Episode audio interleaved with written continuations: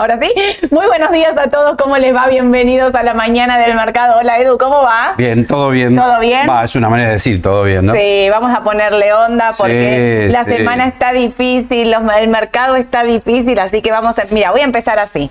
¿Viste qué linda la foto nueva de la placa que pusieron? Me cambiaron la foto, Eh, sí, estoy más presentable. Dicen que estás embuchado de dólares. Dice acá que tenés que... No, no. Pero No lo habías tanto. dicho, lo habías dicho. Sí, lo sí, habías sí, dicho que había sí. que comprarse de así que... El 20 de septiembre, ¿te acordás? En la bolsa. El Raba Palusa, Sí. armó su cartera toda con CDR. Era como. No, eso sí, sí. Aparte, un- una persona que siempre te está hablando de panel general, de acciones argentinas, yo te había dicho, la cartera de corto plazo es íntegra en CDR. Habías dado todo ahí, Sí. habías puesto toda la carne al asador. Cuando vi la cartera les conté, ¿no? Que los fui a ver. Edu, ¿estás seguro de esto? Sí, sí, sí, poné todo CDR porque... eh, De corto plazo era lo corto mejor. plazo el dólar está súper atrasado y va a estar subiendo. Que fue finalmente lo que ocurrió. Exactamente. Eh, ahí pregunté si había algún cumpleañero en la sala, vamos a distender un poquito. Escúchame, Lucas, si están mirando, me dijeron, yo no vi el chat porque se podrán imaginar que ayer terminé como a las 9 de la noche de hablar por teléfono porque no terminaba más, son días intensos, pero Lucas me dicen que dijo que cumplía 40 años. Lucas, llamame y contame cómo se vive este paso a la nueva década, que a mí me falta No, un montón falta de meses, mucho, me no. falta, pero ya me quiero ir preparando psicológicamente para en marzo saber lo que se viene. Pero en el corto plazo lo que se viene es ya eh, la cuenta regresiva para mm, la elección general. El mercado está muy ansioso, está nervioso, hay un montón de especulaciones, de rumores. Hoy ya leía, ¿te acordás que te dije? Ahí arrancamos Edu de nuevo, le dije. Rumores de va a haber un feriado bancario, va a haber un feriado cambiario, van a, van a cortar con todo. Bueno, imagínense, cuando. Pero esto pasa siempre lo mismo, digo, cuando el dólar se dispara y demás. eh, estas situaciones salen al- a flote. Yo lo que les voy a decir es tranquilidad, porque lo que está pasando era algo totalmente previsible. O sea, que la Argentina dolariza ante una elección, sí. Que no iban a renovar, que los plazos fijos no se iban a renovar y iban a ir a dólar, sí. Hay cosas que llaman la atención también. Por ejemplo, la salida masiva de pesos en una desconfianza absoluta ante lo que vendrá. Bueno, quizás no era tan esperado en este momento, pero hace un montón venimos hablando de reperfilamiento, de temores de no pago, de de, de default de la parte de pesos, 70 mil millones de dólares, lo dijimos, también es el vencimiento que vamos a tener que afrontar. Y todo esto hace que uno diga, bueno, la dolarización es lógica. lógica. Lo que nos pasa, me parece a mí, no sé Edu si es tu impresión, es que se da de una manera tan violenta que te genera como temor. Y también estás del otro lado diciendo, che, en cualquier momento salen, a- salen con, con el garrote a bajar esto y no ocurre. No. Y sigue. Entonces ahí es donde te empieza a generar esta cosa de lo bajarán, lo dejarán correr. Digo, esta incertidumbre del mercado que te genera ansiedad Exacto. puntualmente. Yo creo que lo que ocurre es Sí. eso. Me llama la atención, no en el sentido de que me esperaba una suba del dólar. Me pregunto cómo llegamos a octubre. No me quiero imaginar si hay balotaje de octubre a noviembre. Digo, o sea, creo que va, o sea, creo que va a ser intenso lo que se viene, fuerte.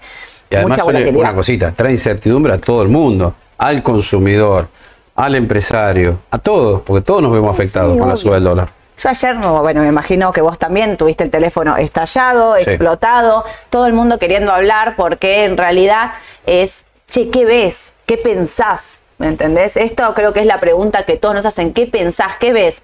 Yo, a ver, por ejemplo, a la salida de venta en pesos, ¿no? Al, sell-off de pesos.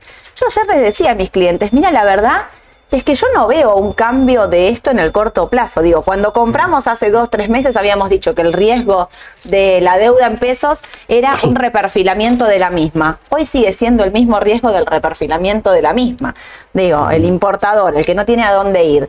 No, digamos, le no le cambió muchas- el escenario. O sea, el dólar sube, sí, por ahí puedes decir, che, esto no está ni acompañando a la devaluación del oficial y eso es real. Pero a nivel riesgo, no cambió mucho la situación. Habrá, o sea, estamos como literal, como hace un mes atrás, con tres candidatos, tres posibilidades, más allá de que las encuestas cada vez dan más posibilidades a Massa y a Milei en un balotaje, dejando afuera a Patricia Bullrich. Digo, esto es lo que se viene incrementando más después del último debate. Las últimas mediciones dieron que Patricia Bullrich bajó incluso de, de cantidad de votos. No es nada nuevo. Por eso digo, creo que acá la incertidumbre más fuerte es qué hará Massa en caso de entrar al balotaje de octubre a noviembre. Claro. ¿Cómo aguanta? ¿No? ¿Saben a mí qué me pone nerviosa? Le digo a Edu todo el tiempo. Si llegamos a ir a balotaje, yo ya se los dije, esto se los digo de nuevo. Si llegamos a ir a balotaje, eh, la elección, el balotaje es el 19 de noviembre. El 20 de noviembre es feriado en Argentina. Uf. Vos decís, bueno, qué lindo. No, porque Estados Unidos opera, cotiza. O sea, vamos a empezar con 24 horas de delay acá en el mercado local. Eso sí me estresa, ¿me sí, sí, quiero morir. Me quiero morir. Pero bueno, vamos a contar un poquito qué fue lo que pasó en la jornada de ayer, que realmente fue enloquecedora, ¿sí? Directamente yo no recuerdo una suba del contado con liquidación de un 8% en un día. No sé si vos la recordás. No, tampoco. No recuerdo esto. Siempre pasa y baja. Pasa Sí. y baja. Ayer subió un 8%, cortó los 900 como quiso, ¿eh? Sí. Como quiso, 904,66. Ayer me preguntaban de dónde sale ese tipo de contado con liquidación. Este contado con liquidación sale del CDR de Coca-Cola puntualmente, que nosotros lo estamos midiendo con eso porque es el CDR que más volumen tiene, más estable, con el que se utiliza muchísimo para hacer tipo de cambio. Pero fíjate lo que pasó con el AL y la- el subsidio y el. O sea, obviamente, mira, 7.47 con 46 contra el LED de acá, 8.42 con 60. O sea, es impresionante la diferencia. Realmente esto sigue estando subsidiado. Mira, te traje el grafiquito que te gusta a vos. ¿Dónde lo tengo? Ahora se me fue. Ay, se me fue, no lo tengo. No traje, lo puse el grafiquito de, ¿Del dólar? de la intervención. Yami, me lo olvidé. Acá está. Acá está. No, miren, con llamita y todo. Perdón, Yami, fui y vine On de donde fire. estás ven. Con llamita y todo le puso Adrián Wibley, que ayer me preguntaban quién es, dónde lo encuentro. Muchos me escribieron en Twitter, arroba Adrián-Wibley. Lo pueden seguir. Hace este gráfico maravilloso de la intervención del dólar MEP con AL venía subiendo. Mira cómo habíamos acá. Esto es terrible. Aguanta, empieza, empieza, empieza a subir, se descontrola. Esto es un típico gráfico, no solo de la intervención, sino del dólar también. ¿Cómo hace? Pero mira lo que es. Tremendo. Es terrible esto. Yo quiero hacerte una pregunta, no me la puedes contestar, pero quiero saber tu sensación, porque la verdad no la tenés.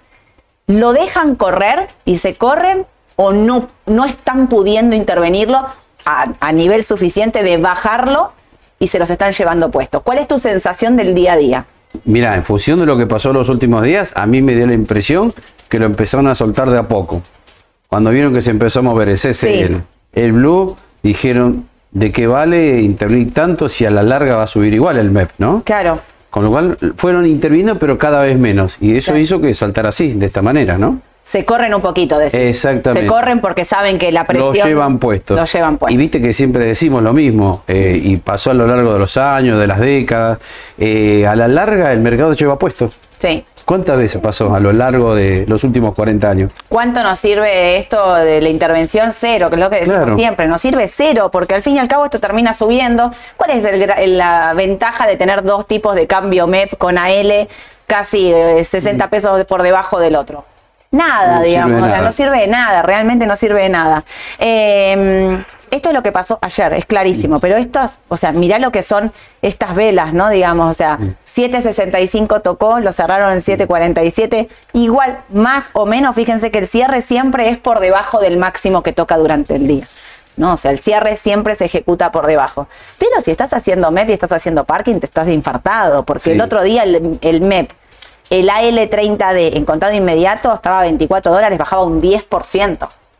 10% abajo estaba, o sea, Pero viste que igual venimos advirtiendo, aprovechen que está barato, Sí, 680, 690, 700. Pero bueno, se ve que diciendo. siempre hay gente desprevenida que espera último momento a ver si baja un poquito y cuando haces eso, chao, tenés que pagar más caro después, ¿qué ¿no? pensás? Obviamente futurología, ¿qué pasa hoy? ¿Vos pensás que esto sigue? ¿Tu impresión así de mercado de dólar? A ver, es muy difícil decirlo, Mm, pero muy difícil, es o sea, puede pasar cualquier cosa hoy, Yo real. creo que va a seguir subiendo. Sí. Ahora, de corto plazo, después de ver la suba ayer del CCL, no me extrañaría una pequeña toma de ganancia. Pero, sí, pero nada del otro mundo, ¿eh? No, no. La toma de lo- ganancias para aprovecharla, Claro, exactamente. Si no entraste ayer, bueno, aprovechás y baja mañana o pasado, porque creo que va a seguir. ¿eh? Y yo ayer a última hora, a los que me estaban llamando ya sobre la hora, les dije, mira, la verdad, espera, espera mañana, qué sé yo, a ver si se afloja un poco, a ver si, si lo logran frenar, porque ayer era descontrol real, literal, era descontrol en el mercado, lo que estaba ocurriendo en todos los activos de dólares, lo, querías comprar un CDR en contado, era una cosa era impresionante. Sí, era muy difícil comprar el CDR, eso me pasó también. Impresionante. Sí. Siempre tienes que pagar más arriba. Sí, sí, sí, en el contado inmediato estaba... ¿Por qué hablamos del contado inmediato? Porque son los que están queriendo dolarizar ya, o sea, no quieren esperar un segundo. Por eso se arman esos eh, desarbitrajes entre contado y 48, porque el que está comprando MEP está haciéndolo en contado inmediato para luego vender eh, al día siguiente ya respetando el parking de CNB. Si compras en 48 tenés las 48 de la liquidación, más el parking, más después poder vender para hacer MEP. Eh, yo creo que hoy puede pasar cualquier cosa, coincido como vos. Me da la impresión de que esto algo tiene que aflojar. No sé si será hoy, será mañana, que algo tiene que aflojar. Massa está metiendo a todo el mundo a vender dólares a, mm, al CCL, no sé si viste que ahora también eh, incorporó, bueno, el dólar soja lo estiró, el dólar hidrocarburo que es el de vaca muerta y ahora eh, las medianas empresas también van a poder liquidar dólares por el contado con liquidación, una parte, un 25% por el contado con liquidación, o sea, está tirando toda la carne al asador, literalmente, para bajar los tipos de cambio y lograr que se frenen ahí. ¿Se frenarán? Qué difícil, ¿no? Mira, Edu, vuelvo para atrás. Depósitos en plazo, a plazo fijo privado. Esto es un gráfico de Salva Vitelli. Miren cómo viene bajando. ¿Qué es lo que Edu venía diciendo? ¿Se acuerdan, Edu, diciendo 20 de septiembre? Hoy es el último día de plazo fijo que se renueva porque todo lo que renueves de acá para adelante es post elecciones. Lo veníamos diciendo, es lógico que el que estaba haciendo plazo fijo y puede dolarizar, dolarice, intente dolarizar como mm. sea, comprando MEP, comprando un CDR, comprando una ON, que querían dolarizar. Este era el punto. Me parece que se ve clarísimo, digamos. Lo que pasa es que más sube el dólar y más ansiedad te generas digamos, ¿no? Si no lo, si lo renovaste, estás que te querés morir, porque lo que subió en el mes ya te llevó puesto el rendimiento del plazo fijo, obviamente. Y en un par de días, en un par de días. Es que siempre el dólar pasa lo mismo, se mantiene y en un par de días te lleva puesto el rendimiento de más de un mes incluso de tasa, ¿viste? Eh, esta tendencia sigue. Claramente, esto no se modifica, ¿eh? la tendencia de plazo fijo, olvídense, no se va a modificar. Pero lo que otro que queríamos mostrarle es esto que nos puso Edu con una fuente de la Nación. Enciende una nueva alarma el desarme de plazos fijos y fondos de inversión. Hay depósitos que dejaron de renovar por la tasa negativa y por vencer luego de las elecciones. Y hay sostenidos recates de colocaciones en fondos comunes de inversión. Esto es otra cosa, Edu, que veníamos Fuente de la Nación, para que vean. Salió ayer en el portal. Sí, hoy hay, está lleno de notas. Y ahora salió ¿eh? también en ámbito web. Con lo cual, el que ve esto en cualquier portal financiero dice, ah, no, me vence el plazo fijo mañana, no, listo, no lo renuevo. porque Por lo que dice acá, tasa negativa, inflación en alza, dólar disparado, listo. No quiero pesos. Y de última, por ahí uno va y dice, bueno, me compro un electrodoméstico. Algo que siga al dólar, por lo menos, ¿no? Estás haciendo muy bien la cuenta eso de vayan a comprar un algo, no, digo un autito, pero vamos por el electrodoméstico. Claro, no, autito no, hay.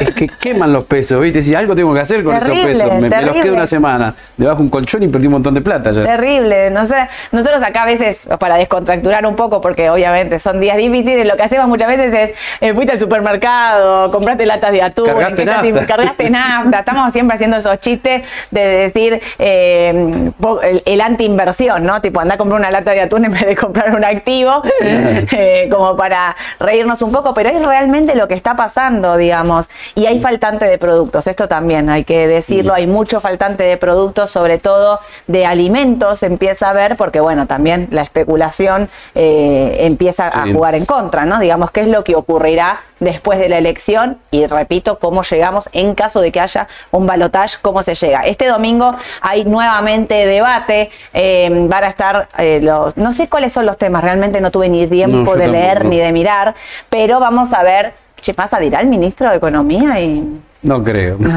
Vos no tenés esperanza. Yo voy a estar con la esperanza de que lo diga, lo voy a ver de nuevo el debate.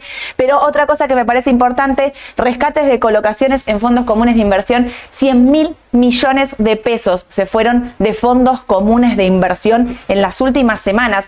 Es una bestialidad una bestialidad.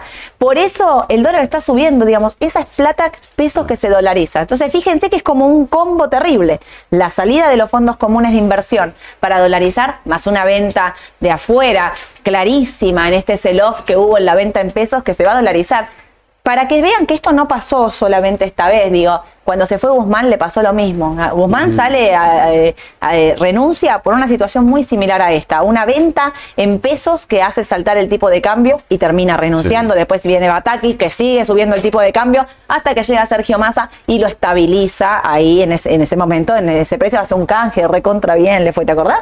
Sí. Eh, pero esto no es la primera vez que pasa. Miren, me remonto, ta, ta, ta, ta, ta, ta me voy para atrás Em, eh, Mauricio Macri presidente. ¿Se acuerdan el carry trade con las LEVAC? Sí.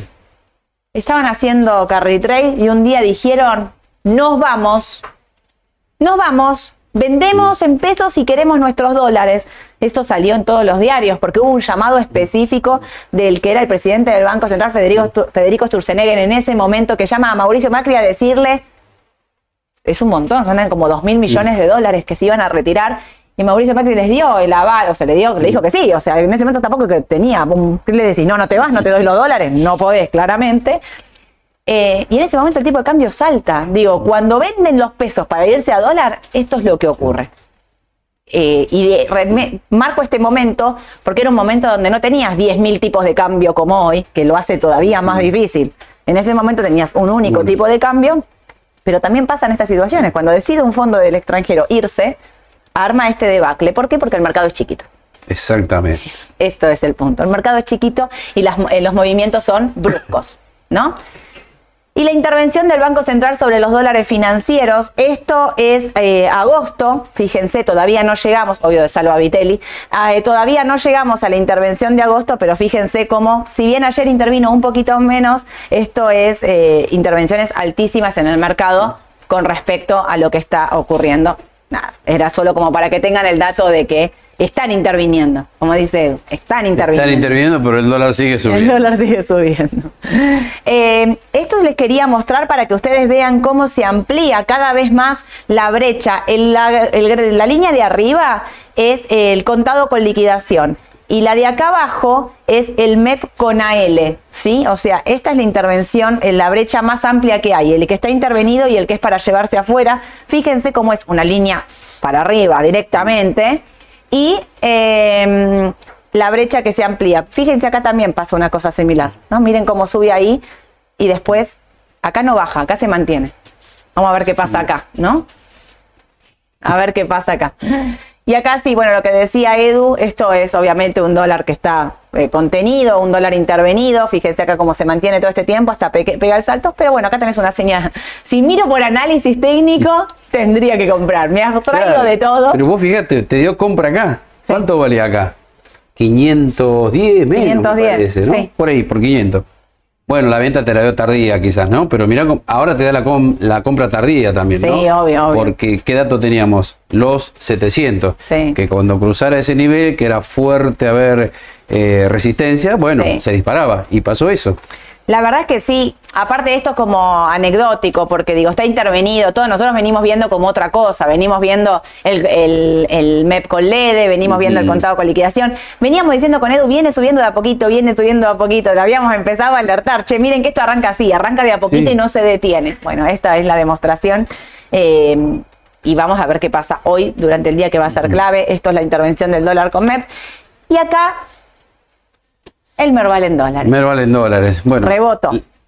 Lamentablemente, bueno, viste, ya cruzó la media de 200, no sé si hay mucho más para agregar, está en tendencia ya bajista el Merval. Sí. Y yo te digo que me parece que desde que viene bajando ya va a ser casi un mes, ¿eh? Sí. Así que ahora lo que resta analizar, bueno, el corto plazo, dónde viene el rebote, pero la tendencia es para abajo. Y lo que sí, y lo decimos una y otra vez, porque ayer hubo clientes que nos llamaban y dijeron, está subiendo el Merval. Sí, suben pesos, miralo en dólares afuera. Hay papeles que están bajando y mucho. Ayer algunos bajaban 3, 4%. Por sí. no miren el peso a la hora de analizar una inversión, mírenlo siempre en dólares. Es clave. Es lo que vale. Por eso traemos siempre el Merval en dólares, que ahí se ve bien cómo está el mercado, ¿no? Lo único que a mí me queda para decir, coincido con todo lo que dice Edu, es que hay un rebote Hay un rebote por AT en 640, que era el primer valor que habíamos marcado, 640, 620, para ir a buscar acá los 500, ¿dónde estoy acá? 540 aproximadamente. Eh, este es el primer lugar donde tenía que rebotar. Veo una tendencia bajista, pero veo un rebote en el corto plazo. Eh, y fue eh, clave. No sé cómo estará hoy el mercado local, pero un rebote del corto plazo para mí, después de semejante baja por AT, que es un rebote contratendencial. Esto específicamente lo que Exactamente, rebote contra la tendencia. Exacto, la tendencia es para abajo y hay un mínimo rebote de algunos papeles. Cuidado, porque esos rebotes a veces son tan cortitos que no te da entrada y salida, no te da la chance de, Yo siempre le digo, es el típico descanso, descansito para descomprimir la sobreventa de indicadores técnicos. Es solo eso nada más, ¿eh? Sí, sí, sí. No crean que vamos otra vez a los máximos. todo aparenta que va a ir más para abajo. Y otra cosa, miren cómo va todo de la mano. Dólar para arriba, bonos para abajo, acciones para abajo. Riesgo para ir subiendo. Riesgo para ir subiendo. Va todo de la mano, ¿eh? Obvio. No es que hay una sola cosa que va contra la tendencia, no. No, todo va de la mano. Todo está acompañando esto, así que hay que ver si, mm, si podemos, si este rebote se sostiene o hasta dónde podría llegar. ¿Podría buscar la media de 200 este rebote? Podría ser, sí. Podría ser, ¿no? Podría ser. Que la vaya a testear toque ahí arriba y vuelva a caer. Exacto. puede ser. Y, eh, y, volver a caer. Porque esto por ahora no es un cambio de tendencia, la tendencia es bajista. Puede ocurrir, ¿sabes qué? Si hoy el dólar baja un poquito el CCL. Y puede ser. Si baja el CCL, es una, es una, posibilidad de que eso ocurra, ¿eh? pero hay que esperar a ver qué pasa con lo del tipo de cambio, puntualmente. Y bueno, Edu, acá tenemos a Luar. Aluar, que hace rato que no la mostrábamos. Bueno, ¿qué nos pasa con Aluar? Bueno, vieron que Aluar, una vez lo dijimos, equivale su cotización a un dólar. Muchos piensan que bueno, está relacionado con el dólar y es así. Por eso también en el mercado siempre se habla que Aluar históricamente cuando llega un dólar se queda, se plancha porque está en un valor correcto por ahí, ¿no? Exacto. ¿Y qué pasó? Lo que antes no podía pasar, que era 6.80, como verán, fue una vez, ah chico, fue otra vez, ah chico, fue otra vez, no pudo. ¿Y qué pasó? ¡Pum! Cortó los 6.80 y salió con todo. ¿Y qué tuvo que ver con esto? La disparada del dólar. Obvio.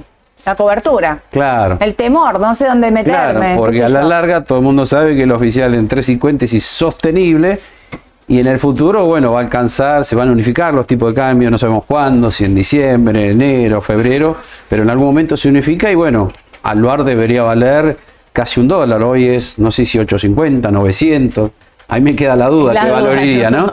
Pero... Claro, el 715 que cerró, 716, está barata lo ahora otra vez. Sí.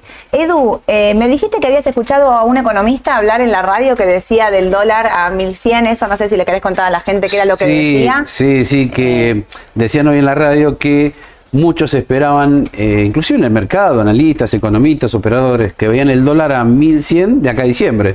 El contado con liquidación. El contado con liquidación, exacto. Y mm, a raíz de lo que pasó ayer, muchos empiezan a decir, no, pará, capaz que llega a 1100 antes de las elecciones del 22 de octubre, porque está todo tan acelerado, faltan, varios días, todavía. 18 días. Hábiles quedan, espera, 10 días me parece. Sí. 10 días, ¿no? Sí, claro. Eh, con lo cual hay mucho tiempo por delante, dos semanitas y monedas, así que no sé. Es un montón. Es un montón. Es un montón, dos semanas, es poco tiempo para que el dólar llegue a 1100, digamos, en una disparada, es un, descontrol. Eh, ayer, ¿sabes que hubo clientes que me dijeron que había algunos vendedores minoristas y demás, que los, previos, los días previos a la elección iban a cerrar? Iban a, preferían, iban a preferir no vender, como bueno, esperar la elección y ver qué ocurría con el dólar para ver la reposición de de mercadería, digamos, ¿no? Eh, ojalá que entonces digo, eso que no ocurra que el dólar llegue a 1100 antes de la elección, porque para el país, digamos, genera más temor, más incertidumbre, más una situación más compleja, me parece, ¿no? digamos, o sea, es preferible llegar a la elección lo más tranquilo, posible, con una dolarización, pero no así, no el descontrol que se vivió ayer, me parece. Eh, bueno, Edu, ¿al lugar qué hago? 7.18, cerró casi en máximo. 7.18 y vamos, sí, a 7, no, perdón. Sí, a 780. 780, primer objetivo, sí. Primer objetivo 780. Eh, y creo que el otro, el segundo, bueno, no lo puse, pero debe andar cercano a 850, me parece. Sí, me parece que, sí, el dólar blue, una mezcla, a ver, de dólar blue un intermedio entre dólar MEP y CCL. exactamente. 850 por ahí es el segundo objetivo, el primero 780 800, el segundo 850 y ver qué es lo que pasa. Si la tienen, quédensela. Banco Macro, qué feo es. Qué feo, la verdad. No, no. Por favor, no. rebota ahí en los 18, un rebotín. ¿Un San Rebotín? Un San Rebotín, pero un rebotín cortito, nada más, ¿eh? uno, dos, tres días. Vamos todos con San Rebotín. Pero viste que está muy declarada la tendencia para abajo. Terrible. Si vos me decís compro más, cobro. Solo si ves un rebote tengo y si no se te da, vende a pérdida, me parece. Obvio. ¿Sabes que a mí me, digamos, pensé que iba a llegar acá a estos 17.50, no llegó, rebotó en los 18, clavaditos, ¿eh? Pegó el saltito para arriba. Y quizás no puede ir ahí a buscar un 20. Mira, fíjate esto, así simple te lo hago. Primera baja, rebote. Segunda baja, rebote y otra baja. Sí. Eso podría ser el escenario. Las ondas está haciendo Edu. Exacto, como si, fueran las ondas de helio, las cinco ondas de helio. Mostráselo a la gente de nuevo, Edu. Lo hago así, mira. Una baja, viene el rebote. Esta es la más extendida, ves que es más larga esta que esta. Sí. Entonces ahora viene otro rebote. Para después sí. caer y ir a buscar este nivel de acá que es los, 16. 40 más o menos. Aproximadamente. Podría ser eso también, Podría Ser. Es que esta supuestamente es la tercera, es la baja más fuerte, es la onda más fuerte. Es la onda más fuerte respecto de la primera. Claro. Bueno, atentis. Sí, o sea, sigue mal. Como tendencia de mediano a largo plazo, sigue Por ahí, si querés salir, digo, si hay un rebote, es la posibilidad de la salida. Exactamente, eso iba a decir. Te conozco, bien, bien. me conoces. me enseñaste vos. El rebote de. Eh, el rebote típico contratendencial. un rebote de gato muerto. Miren, lo digo yo porque él no lo ah, está diciendo. un rebote de gato muerto, que es para salir. No le yo esa frase, se viene de hace años, décadas. A vos te la enseñó alguien. A mí me la enseñó alguien, claro. Rebote de, gato muerto. Pasa, pasa de uno a otro. pasa en la, palabra gato es como que. No, Eduardo, no, por Dios te lo pido. No. lo, mato, lo mato, lo mato acá en vivo. Dejemos ahí la cosa. No, no, no. Un rebote contratendencial. Eh, traemos un vaso de agua. un rebote contratendencial para ir a 20 dólares y después seguir eh, bajando 16 dólares con 50 el primer objetivo. Chedu, ¿no me irá a buscar estos 13, no? 12.50, 13. Eh, sí, es una posibilidad. Pero primero debería estar esta, me parece, ¿no? La de 16, 40. Sí, sí. Perfecto. Sigo entonces. Texar, Edu. Eh, bueno, Texar es lo mismo que Alvar. Por eso ayer en el mercado me pareció que los únicos papeles potables para mm, buscar, si se quiere, alguna especie de cobertura eran Alvar y Texar. ¿Por qué? Por este tema del dólar oficial. Todos sabemos la vinculación que tienen estas dos empresas con respecto al dólar oficial, ¿no?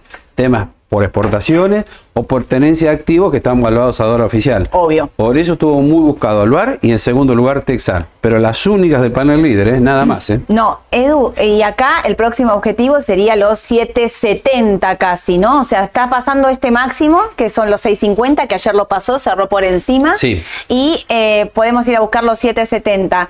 ¿Esto puede ser que el contado con liquidación, al igual que Alvar, bajen, por ejemplo, los tipos de cambio y que estas dos no bajen? No, exactamente muy buena acotación. Si hoy bajara el CCL, esto no debería bajar, al contrario, porque irían a buscar la cotación del dólar o MEP o un intermedio entre MEP y CCL, ¿no? Claro, sí, sí, por eso digo, quizás lo primero que ocurrió fue que la dolarización es en MEP, CCL y todos los activos rápidos que siguen a estos tipos de cambio, pero como esto sigue el dólar oficial y es más cobertura, bueno, de repente salimos de lo que está a 900 para ir a buscar algo Ayer que quedó vi algo de eso. Ayer vi algo de eso. Alguno se dio cuenta. Dicen, che, de corto plazo, ¿no está un poquito caro en 900 SSL? ¿No me convendría pasarme algo vinculado a dólar oficial? Yo creo que Te voy a decir una cosa. Ayer fue el primer día, después como de 10 ruedas consecutivas, que los duales no bajaron y que los bonos ser rebotaron. Claro. Está la posibilidad de un rebote hoy. Puede ser, ¿eh? Está la posibilidad. Puede ser. Hay que ver qué es lo que pasa, lo que en eh, real. Si siguen dolarizando a este nivel como ayer, va a ser difícil que se sostenga el rebote en pesos o en estos activos. Pero vamos a ver qué. Esto que estamos comentando es movimientos de muy corto plazo para el inversor especulativo, ¿eh? Un día, no es que digo, no, sí o sí quédense en acá, vendan todos SL. No, no, no. Vendan CDR y pásense a Anular y Texar. Son movimientos especulativos. ¿Vos mantenés tu CDR? Sí. Vos mantenés tu CDR. Sobre todo el de Coca-Cola. Sobre todo el de Coca-Cola. Porque además te cuento, ya está en piso 54, 55 dólares. Sí. Está por pagar un dividendo en dólares. Sí. y además tengo cobertura si sube el CCL. Vos te quedás tres con el causas me quedo con Coca-Cola. Vos te quedás con Coca-Cola CDR comprado hasta ya después de la elección. Probablemente sí. sí, sí, Te voy a volver a preguntar. Sí, y lo que siempre digo, un 60% tenerlo fijo y un 40%, bueno, especular con cosas, a ver, ¿qué me conviene ahora? ¿Vendo algo de CDR? ¿Me paso a Aluar? Bueno, es una posibilidad. Pero un 60% de CDR mantenés. Sí, sí, para un inversor que es conservador, sí. Sí, sí, sí. Perfecto, porque estás atado al dólar. Exacto.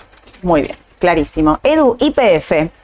Bueno, IPF, mal, pero no tan mal si las comparo con, claro, con macro, ¿no? Eh, pero igual, eh, el papel está flojo, la tendencia sigue para abajo. y acá me quedan dudas si va a haber un rebote, ¿no?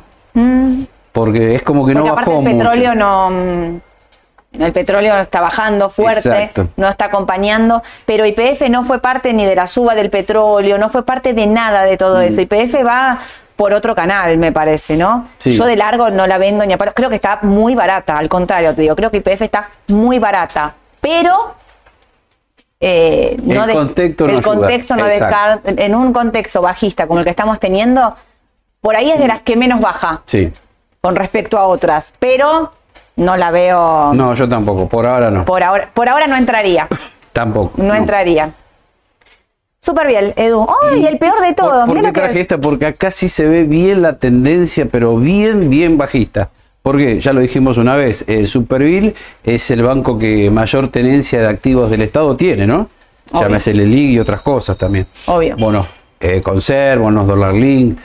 Y acá se ve bien claro por qué está en esta tendencia tan bajista. Por mm. la gran exposición en activos públicos, que es del 50%. Habíamos dicho en la reunión, ¿te acordás del 20 de septiembre en la bolsa, no? Sí. Por eso está tan, pero tan floja Superville. La más expuesta. La más expuesta. Sí. Y esto, esto bueno, es una tendencia recontrabajista, acá cortó todo, realmente puede ir a buscar Mira, no lo tenés acá marcado, pero yo creo que es 1,75. Me suena algo así. 1,70 el valor que tendría que ir a buscar de corto plazo. Pero mm, Ojo que en Superbit también suele haber rebotes muy fuertes, ¿no? Se te pueden dar un rebote en los próximos días. Pero nada cambia la situación. mira, tiene cuántas ruedas cuando una, dos, tres, cuatro, cinco, seis, siete, ocho, nueve, diez, once ruedas mm. consecutivas de baja. Superó la baja del Merval de las 10 ruedas. Tiene que, venir un rebote por AT acá. Siempre decimos, estadísticamente, en los papeles argentinos, cuando vos llevas 11, de 11 a 13 bajas consecutivas, viene el rebote generalmente, ¿no? Bueno. Así que puede ser que venga un rebote. Podría ser. Cortito. Sí, cortito. arriesgado. Nada del otro mundo. Ok, listo. Y acá, mirá lo que es la baja del petróleo. Bueno, viste que. Terrible. El martes pasado comentamos, nuestro objetivo del petróleo era 100 dólares, lo habíamos dicho hace un par de semanas. Sí. Pero bueno, cuando empezás a ver consenso que en todos lados, en todos los portales exteriores, todos lo ven a 100 dólares, ¿qué decimos habitualmente? El mercado mata consenso. Exacto. Quizás no llegue así, quizás llegue a 90 o 95. Bueno, llegó a 95 y se destruyó el petróleo. No pudo. O sea que todos los papeles vinculados a ese sector que dijimos, Exxon, eh, Chevron, Chevron XLE, mismo Vista, también, Petrobras, listo. Sobre todo Petrobras, no anduvo Petrobras, ¿eh? subió muy poquito y ya está en tendencia negativa. Hoy te estaban preguntando, antes de empezar el vivo, estaban justo preguntando por Petrobras. ¿No la ves? No, no, no, no. Petrobras, no la trajimos, pero no la ves. Petrobras, de esos cinco papeles que nombramos, fue el más flojito de todos. Mira. Subió el CDR, pero fue el más flojo. No pudo con los 16 dólares, ¿no? No puede ir contra los 16 dólares. No puede. ¿Qué vuelve? ¿A los 13? ¿Cuánto está? No me acuerdo cuánto puede está. Puede ser. Venía subiendo, a ver, en los últimos meses de 9, 10 dólares. Sí. Por eso creo que 13, 12, 50 era el primer objetivo que tenía. Yo creo que hace años que no puede superar los 16 dólares. Terrible lo de Petrobras. El día que lo supere no sé a cuánto va, porque de verdad creo que debe tener en el histórico como 6 testeos en 16 que no los puede pasar. Tengo unos clientes que están tan enamorados del papel que me dicen, no, yo me voy a quedar igual. ¿Sabes por qué? Por, los grandes dividendos que paga. Los dividendos. Bueno, Sí, pero los dividendos que paga son increíbles. Sí, son muy buenos. realmente es la mejor empresa en pago de dividendos. Es impresionante los que cobran. Pero nunca tendrían en la cartera, en mi cartera, 100% en Petrobras. No, no, no, no, Nunca 100% en ninguno de todos los papeles. Ninguno, ¿eh? Ni en vista. Sí, ni en vista también. Ni en vista. Ustedes saben que a mí me encanta un papel espectacular. No puedes tener el 100% de tu cartera en un papel porque Digo, les puede pasar cualquier cosa a la empresa, es un, riesgo. No, no, claramente no, diversificar. El petróleo puede ir a buscar los 83 y sería un piso para ver si rebota. En el caso de que corte los 83, lo podemos ir a buscar a 81. Ese es el segundo eh, valor donde habría que ir a buscar. Ya está 82, me dice Aye. Mira, Bueno, vamos a buscar los 81. 81 es el valor que tendría que soportar y respetar. En el caso de que corte los 81, vamos a 78. Por ende decimos lo petrolero. Chau. Chau. No lo vamos a mirar por un buen largo tiempo, creo. ¿Viste que vista? ¿Trajiste vista? Traje vista también, ah, sí. Ahora entonces después lo cuento. Bueno, tecnológico. ¿Rebotaron un poquito los bonos del tesoro? Eh, sí, acá el buen dato que me parece que tenemos es el rebote del bono del tesoro. Había tocado una tasa del 4,8. Sí. La más alta, te diría, desde el 2007, 2008 más o menos, ¿no? Eh, cuando estaba el tema este de las hipotecas subprime. Sí. Así que ahí, bueno, en este nivel ya debería rebotar eh, los bonos del tesoro, especialmente el de 10 años, ¿no? Sí, y es que sí tiene que rebotar acá, porque si no, sí, sí. la noche es noche profunda, te digo, o sea, es terrible. Eh, ¿Y eso acompaña un rebote del mercado? Y si se recupera, podría favorecer al sector tecnológico más que nada, ¿no? Sí, a todos igual, porque me parece que hay una baja del mercado de Estados Unidos que me parece que podría acompañarse en eh, los tres índices, el Dow, el Standard Poor's y el QQQ. Los tres índices podrían rebotar acá. Rebote corto igual, no sé si ves algo... No, sí, corto, no, no, no, no, sí. No ves algo tampoco tan... No, fíjate que acá tenemos máximos que son decrecientes, no mucho, pero te dicen no, no sé si va a haber una gran suba, pero un rebote técnico va a haber seguro.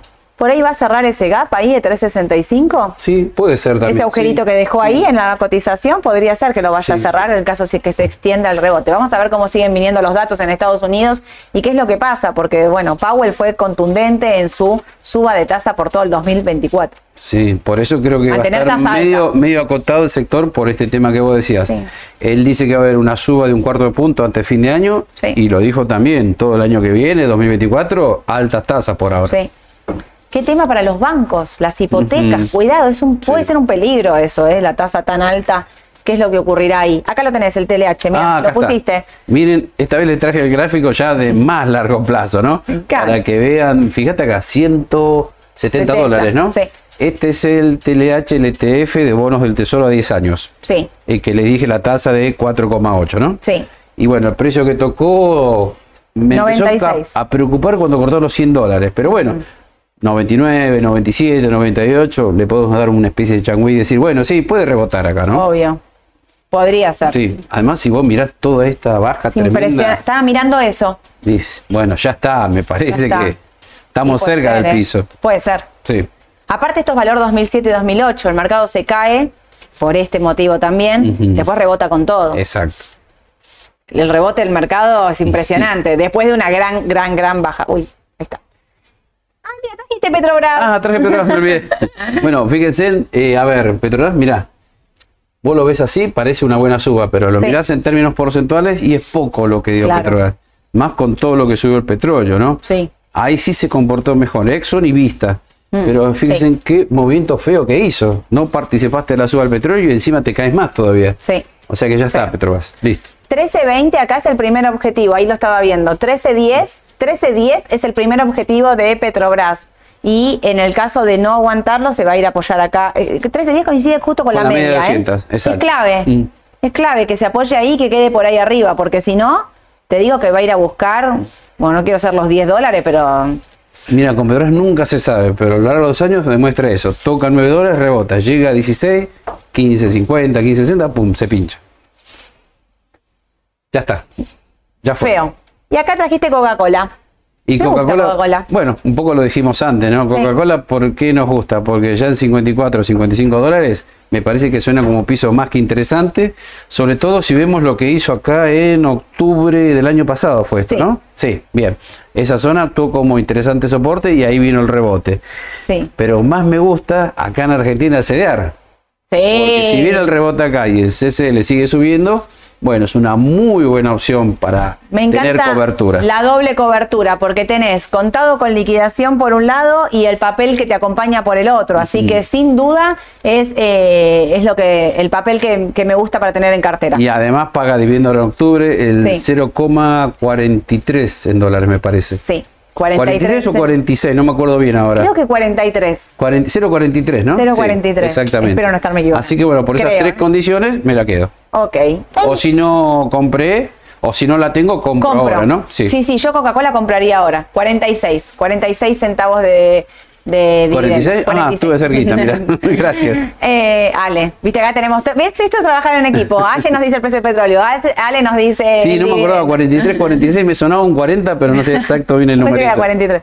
Edu, JP Morgan, JP Morgan, le dicen. Eh, también, si querés tener CDR, me gusta JP Morgan, porque calculo que el balance va a venir muy bien de acá a una semana y media que va a llegar. Este, y bueno, creo que con la media de 200 ahí en 140, es más, yo pensé que era 144 y ese lo rompió, pero puedo aguantar en 140, 141. A mí el sector financiero, voy a decirte la verdad que no es el que más me gusta. Coincido con vos, ¿eh? ¿eh? ¿eh? Lo que pasa es que a diferencia de Citi, Banco of America, el resto de los bancos, esta está mucho mejor. Sí, me, sí, Solo para diversificar. Ahí está, ¿eh? o para un ahí, pero no me... Claro, si me decís, bueno, a ver, Coca-Cola, JP Morgan y por ahí una tecnológica, Microsoft, por ejemplo. Porque, para diversificar. Digo, si Powell no va a subir la, va a subir la tasa un cuarto de punto todavía de acá hasta fin de año, si va a mantener eh, la tasa alta durante todo el 2024, y no es muy copado tener un banco en esto, pero digamos, por ahí vos decís arriba de la media. Si se mantiene ahí, sí. y, ¿eh? te define el balance que va a llegar acá una semana y media más o menos. Ya se vienen los balances de Estados Unidos. Mm. Ya. Sí. Ya, yo no puedo creer. Se vienen las elecciones y los balances de Estados Unidos, se viene todo. No vamos a tener descanso, Edu. Microsoft, esta me ah, gusta. Y esta es la que te dije también. ¿Por qué? Para tener algo tecnológico en cartera y además está muy vinculada con el tema de inteligencia artificial. Claro como en Nvidia, ¿no? Y fíjate acá también la zona de 310, 315 que actúa como soporte, sería una buena oportunidad para diversificar una cartera, ¿no? Banco, consumo masivo, tecnológica. Microsoft me gusta también para el CDR, ¿eh? me gusta, la veo sí, como sí, como CDR también, ¿eh? me gusta, me gustan ambas. Y creo que trajiste esta, Vista, la última. Y Vista, bueno, eh, qué volátil se puso Vista, ¿eh? Uf. Nos dio compra en 28, que lo dijimos, pero en 31, 32 Fíjese en esta línea ascendente, cómo la viene respetando a rajatabla. ¿eh? Sí. Y te diría que casi, casi volvió a testear los 8, perdón, los 28 dólares que ahora actuaría como soporte, ¿no? Si los toca, puede ser que venga un rebote interesante. Ayer tocó 28.04 y rebotó. Pero si el petróleo está bajando, yo creo que hasta los puede perforar, ¿eh? No compraría vista. Los que vendieron en 32, la parte especulativa que yo les digo siempre, espera para comprar. Sí. Espera, no compres todavía. Porque ayer tocó, rebotó y hay que ver qué pasa hoy. No sé cómo estará en el pre. ¿Es el pre todavía o está? Sí, está por empezar. Pero me parece que puede que puede aflojar un poquito más incluso, ¿eh? Pero te digo, de corto que nos llevó, o en mi caso, en mi caso, a vender esta línea de tendencia. Sí fue importantísima. Porque si veía, bueno, ya vinieron todas las buenas noticias, sube el petróleo, ahora el petróleo se cae. Sí. Listo. Vendo en 31 32 y veo si la retomo en 28, veo. Obvio. Coincido con vos, no es seguro tampoco. El 24 ¿eh? de octubre viene el balance de vista. 1.64 abajo vista. ¿Cuánto está? 28, 26. Mm, vamos a ver si lo respeta, ¿eh? Obvio. 28 es clave, si los perfora va a 27. El 24 de octubre es el balance de vista. Mm, bueno, tenemos tiempo. Porque me, acuerdo de este movimiento que este hizo acá, ¿no? decir, el movimiento del balance, casi del 10%. Casi nos infartamos todos. Sí, sí, sí. Eh, habrá que ver qué pasa. Mm. Clave, ¿eh? Clave el balance de vista. Bueno, como decís vos, en el medio Puede pasar de todo. bueno, ahora sí, Edu, se nos vienen las preguntas. Marcelo, buen día equipo consulta. Especulando que gane mi ley, ¿es buena idea estar comprado en IPF? Porque según él la privatiza. Abrazo para todos y todas. Qué grande Marcelo. Yo sabés que creo que IPF hay que tenerla. Si gana mi ley, porque dice que va a privatizarla, claramente. Y para mí, si vos privatizás IPF, IPF sube mucho más. Así como la estatización la hizo bajar, la privatización, para mí, la haría subir. Pero digo, más allá de mi ley o no mi ley, si gana Patricia Bullrich, si gana eh, Massa, digo, por ahí les cuesta más subir. Exacto. ¿Sí? Pero para mí es un papel que está bajo. Por lo que está trabajando, por el balance que tiene y por. está bajo. Y el petróleo a, 80 dólares. Yo coincido también que la van a privatizar. Gane Milley, gane Bullrich. eh, pero no va a ser. Pero vos decís que no, Burrich no dijo que lo va a privatizar. ¿Vos decís que lo va a privatizar igual? Algo tienen a entender, por lo menos. No sé si Hay un rumor ahí de que. Sí, yo creo que no. Yo creo que el único que habla, el único que la privatizaría sería mi ley. No, dijo que sí, pero para que lleguemos a eso, que se concrete esa operación, tenemos todavía octubre, noviembre, diciembre, enero, febrero, marzo, eh, hasta que lo lancen, eh, adecuen IPF, porque tiene que subir el precio de la nafta también para que sea más rentable. Eh, falta mucho todavía. Yo creo que no, no, claro, no es En el interín, por ahí puede seguir todo mal y pueda bajar, no sé, seguir bajando IPF, pero sí, sí. coincido también que es, yo creo que se va a privatizar. Ok, y así, para mí es importante eso de decir, en el corto plazo, cuando miramos el gráfico, como dijimos antes, está para abajo, o sea, está ahí, puede seguir bajando un poco más, porque es el contexto de todo lo local, pero yo la mantendría, no, no la vendería, y sí, si la privatizan. Si vos pensás que eso va a pasar, sí, la privatización la tendría que hacer subir fuera. Exacto. Valentín, Sole, ¿podrías explicar qué implica la intervención en el MEP? ¿Cuál es el tecnicismo detrás de eso? Para entenderlo bien. Valentín, esto funciona así. La intervención en el MEP es que mm, están vendiendo, o sea, lo que se hace es intentar contener un tipo de cambio. Entonces lo que hacen es, van jugando con la compra y la venta de acuerdo a lo que se necesite y lo que estén haciendo para bajar el tipo de cambio o en este caso para que no se dispare, para que no suba más. Es como ponerle un freno.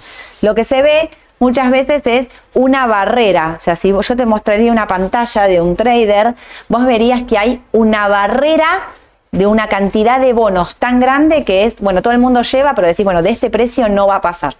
¿Me entendés? Entonces eso lo que hace es contener un tipo de cambio. A veces lo hacen para contener y que no suba, a veces lo hacen para bajarlo.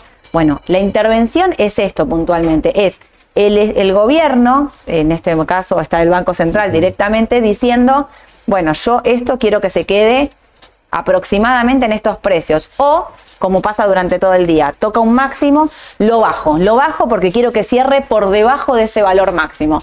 Bueno, la intervención es esa entonces. En este caso se está dando con una venta en bonos muy fuerte que hace como tipo una barrera de, algo. de ahí no pasás. Y se ve, porque ¿sabes por qué se nota mucho que es intervención? Porque vos hoy, vos, yo, cualquiera de todos nosotros hoy no podría operar más de 100 mil nominales en dólares eh, por semana. Y vos ves ventas de 10, 15, 20, 25 millones de nominales. Hay una sola persona que lo puede hacer, hay una sola institución, una sola, una sola cuestión que alguien que puede hacer eso. El resto no lo puede hacer, o sea, vos, yo, nadie, o sea, no podemos, no te permitiríamos vender 25 millones de nominales en D porque superás los 100.000 nominales que dice la reglamentación de CNB. Entonces, es claro que es una intervención. Eso es, ese es el motivo. Cristian, ¿pueden explicar por qué es mejor concederar? ¿Se compran en ¿Por qué es mejor concederar? ¿Se compran en pesos y después se cambia a CCL o MEP? Cristian, eh, yo acá te diría una cosa. El CDR tiene implícito el contado con liquidación. Vos lo que podés hacer es convertir esos CDR a dólares directamente afuera mediante una conversión del CDR. Ahora, si lo que vos querés hacer es comprar MEP, te conviene hacerlo por AL o por GD. Porque está mucho más. Este dólar intervenido, 7.47 cerró 7.47. 7.47 contra 8.43. Digamos, claramente los que van a comprar MEP lo tienen que hacer por AL o por GD con estos 100.000 nominales porque es más barato. Ahora, Edu recién que decía, yo me quedo comprado en Coca-Cola porque tiene implícito un contado con liquidación que en pesos, si el dólar sube, fíjense, la cotización sube porque tiene implícito ese tipo de cambio. Ahora, eh, vos podrías vender también el CDR en dólares y hacer MEP. Esta, acá hay como siempre como una, un, mareo, ¿no? Vos el CDR, Coca-Cola acá contra Coca-Cola afuera tiene implícito el contado con liquidación. Ahora tenés una especie que es Coca-Cola D. Eso lo que te permite es el, el CDR venderlo a MEP. Bueno, en este momento ese movimiento a MEP no te conviene hacerlo porque tenés un tipo de cambio mucho, más, alto. Te mm. conviene vender el CDR en pesos e irte a MEP por AL o por GD. Contesté todo, sí. En el último encuentro hablaron del bono S31 o 3, vence a fin de octubre. ¿Cómo es la ganancia de comprarlo? Porque es una letra a descuento, Cristian. no me acuerdo ahora, está 80 y pico, creo que 83, no me acuerdo ahora exactamente el precio de memoria, pero supongámosle que está cotizando 83, el 31 de octubre va a pagar 100. Es una letra a descuento. Mm. Vos compras algo a este precio que el 31 de octubre te va a pagar 100. Bueno, lo que te ganás de hoy, de hoy al 31 de octubre es la tasa. Exacto. Digamos, lo que hay que ver, siempre la tasa se compara contra el dólar. o sea, ¿cuál es el o sea, vos decís, bueno, yo compro hoy 83, va a pagar 100. O sea, va a pagar 100, no es que te va a pagar si sube 101, 110, va a pagar 100. O sea, ahí es una tasa fija. Es una letra a tasa fija. Ahora, vos lo que tenés que hacer es la cuenta que hacen todos contra el dólar. Digo, si yo compro, miren, para el martes se las traigo. Si yo compro hoy la letra a octubre y gano tanto, un porcentaje, bueno, ¿cuánto tendría que estar el dólar para no haber perdido? Si, el, si te digo un número. Si me rinde un 10% de acá al 31 de octubre y el dólar subió un 15% de hoy al 31 de octubre, perdí. La idea es que vos ganes más con la letra fija que con la suba del dólar. Pero 31 de octubre. Mm, es una ¿qué pasará? Hoy parece. ¿Qué pasará? Adrián, los bonos como el AE38 no sufrieron tanto. ¿Cómo lo ven como resguardo? Sí. La renta fija a largo plazo ¿Es resguardo? Sí, no, porque está bien. Es como que quedan afuera del riesgo de reestructuración, reperfilamiento, de todos los vaivenes del corto plazo. La TIR es mucho más baja también, tiene que ver con eso. Son, no sufrieron tanto. Muy largo plazo. Claro, no sufrieron, no bajaron tanto, porque en realidad lo que tiene es que ya la TIR es del 20 y pico por ciento contra la TIR del 47 de los otros. La, baja, la no baja tiene que ver con eso, con que ya lo tiene puesto en precio, me parece, y que no es un riesgo de corto plazo la, el AE38. Es tan largo que como que lo, de estrés, lo de riesgo es lo de corto plazo, ¿no? Eugenia, ¿cuál será el movimiento de los AL30? ¿Habrá que salir? Edu, ¿qué pensás? Y acá es la pregunta de siempre. Una cosa era cuando estaba a 18, 20 dólares, que estuvo ya un par de veces este año, y ahí te acordás que dijimos de comprar. Pero también en 32, 33 era más bien para vender. Sí. ¿No? Ahora estamos casi a mitad de camino por ahí. Es más difícil la decisión ahora. Y yo veo que es difícil también porque tenés un 48 en 27 y pico, un contado inmediato en 24, una volatilidad, una intervención. O sea, yo creo que el que se los queda es como no mirando el, día a día. El día a día. El que se los queda ya es diciendo, bueno, me lo quedo porque creo que esto dentro de un año va a subir, digamos. O sea, ¿no? Este es el punto. Me van a reestructurar incluso y va a subir igual. Digamos, como que ya está puesto en precio la quita. Una más, Edu, y nos vamos. Dale. Omar, si quiero dolarizar y que no sea cedear, ¿aluar es la mejor opción? Si quiero dolarizar, y que no, sea, cedear. Aluar lo que sigue es una cotización de un tipo de cambio, no es dolarizar. Mm, no, dolarizás. No, pero bueno, si vos ves que el oficial está barato y se viene una devaluación pronto o unifican los tipos de cambio, ahí sí puede ser una buena opción. Tal cual. Pero no es dolarizar, no es comprar dólares. Esto es importante. Porque después por ahí el dólar sube o el mercado sube y Aluar baja un 10% como ha ocurrido. Y vos decís, che, pero ¿cómo pasó? Porque no, no es dolarizar, es seguir una cotización de un papel que sigue cotizaciones del tipo de cambio. Sí. ¿No? Sería. Exactamente. Bueno, Listo, ¿ya está? ¿Estamos? Listo. Estuvo, intenso, ¿eh? Sí, sí, sí. ¿Y lo que te viene? y más intenso, creo que Más intenso. ¿Cómo está este Argentina afuera? ¿Alguien me dice? ¿Está subiendo, bajando? Mientras los voy saludando, eh, gracias a todos por acompañarnos. mixto, más o menos. Eh, denle like a la publicación, como me dice siempre Edu. Tienen la manito ahí para darle like. Ah, escúchame una cosa. ¿Estás en Instagram oficial? Eh, ¿Cómo es el, del, Eduardo Fernández Raba. Arroba Eduardo Fernández Raba. Síganlo en Instagram porque ayer te vi estabas poniendo algo en el medio. Sí, puse algo de Me encanta, me encanta. Tengo más seguidores acá que en el mío personal. Porque en el tuyo personal, si decís las cosas que decís, no, te va a seguir nadie, Eduardo. Arroba Eduardo Fernández Raba. ¿Quién más está? Ah, escúchenme. Arroba Eduardo Fernández Raba. Ni Eduardo, ni, Eduard, ni Eduardito, ni Eduardo. Arroba Eduardo Fernández Raba. Hay bocha de cuentas truchas dando vuelta. No sigan a nadie, no le pasen un dato a nadie, no, nada, nada, nada. Arroba Raba Bursátil es la cuenta oficial de Instagram. Ni bursátil con acento, ni guion bajo, ni nada. Arroba Raba Bursátil. Y si tienen dudas, vayan a ver los seguidores que tiene eh, el canal. Raba tiene como más de 36 mil seguidores. Y si no, en el numerito que aparece acá abajo, le escriben a Pame o a Marie, no pasen datos, estamos yo no entiendo, está mm. lleno de gente que se dedica al, al, boludeo, perdón, pero es así. Bueno, arroba Eduardo Fernández Raba, eh, están los chicos, están todos, ¿eh? Vos también estás también. Sí, yo también. Ah, por eso. Yo como es el mío, Sole López guion bajo. Yo, yo soy Sole López guion bajo Raba. Bueno, para el martes les traigo una placa con todos los nombres de todos. Estamos todos. Está Aye, está Ale, está Mauro y está Eduardo, todos con y Priscila, todos con Instagram oficial para que nos escriban ahí. Hoy, subimos una fotito, hoy, subimos una fotito del día. Gracias a todos por seguirnos. Estén tranquilos, mantengan la calma, no malvendan, ordenen las cuentas comitente. Es momento de resguardar. Resguardar las cuentas comitentes. Se vienen momentos de alto estrés en Argentina, así que estén tranquilos. Y si vos pensás que te tomaste una decisión equivocada, vende, quédate tranquilo, dolarizá, porque el mercado siempre va a dar revancha. Así que estén tranquilos porque lo que se viene es intenso. Intenso. ¿Sí? Gracias a todos, les mando un cariño grande. Nos vemos el martes 9.45 acá con el señor Eduardo Fernández. Chao, chao.